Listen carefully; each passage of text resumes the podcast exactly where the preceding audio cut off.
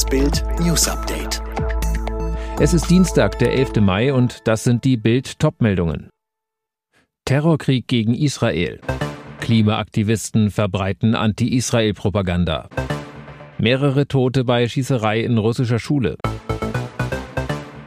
Palästinensische Terroristen, darunter die Hamas und der Islamische Dschihad, haben am Dienstag ihre Raketenangriffe auf Israel nochmals verstärkt und schießen willkürlich auf israelisches Gebiet.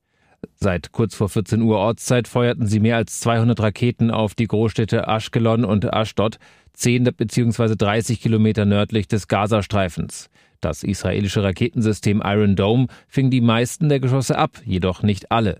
Mehr als zehn Raketen brachen durch die israelische Verteidigung.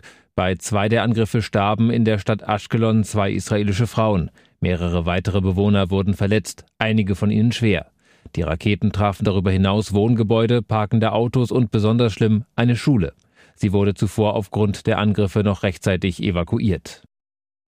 Nach dem Anti-Israel-Tweet von Klimaaktivistin Greta Thunberg sorgt nun auch die Klimaorganisation Fridays for Future für Empörung. Während die radikal-islamische Terrormiliz Hamas hunderte Raketen auf Israel abfeuert, teilte Greta mit ihren über fünf Millionen Twitter-Followern eine Botschaft der kanadischen Israel-Boykotteurin Naomi Klein. In ihrem Tweet wirft Klein Israel ein Kriegsverbrechen nach dem anderen vor und nutzt den Hashtag Gaza under Attack, Gaza wird angegriffen. Dazu teilt Klein das Video einer anti-israelischen Propagandaseite. Das Leid hunderttausender Israelis, die von der Hamas unter Raketenbeschuss genommen werden, ließ Greta komplett unerwähnt. Bitter, mit ihrer einseitigen Verurteilung Israels steht Greta innerhalb der Klimaschutzbewegung nicht allein.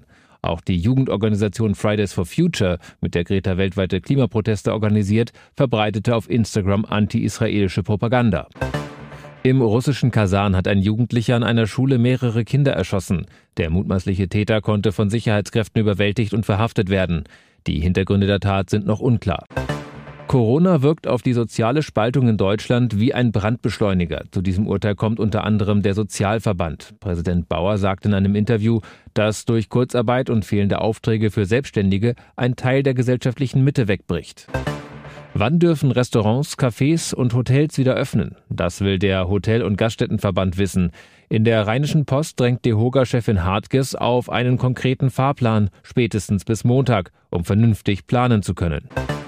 In den USA gibt's gerade viel Wirbel um die Golden Globes. Den Organisatoren wird Diskriminierung und Rassismus vorgeworfen. Schauspieler Tom Cruise hat deshalb seine drei Filmpreise zurückgegeben. Alle weiteren News und die neuesten Entwicklungen zu den Top-Themen gibt's jetzt und rund um die Uhr online auf Bild.de.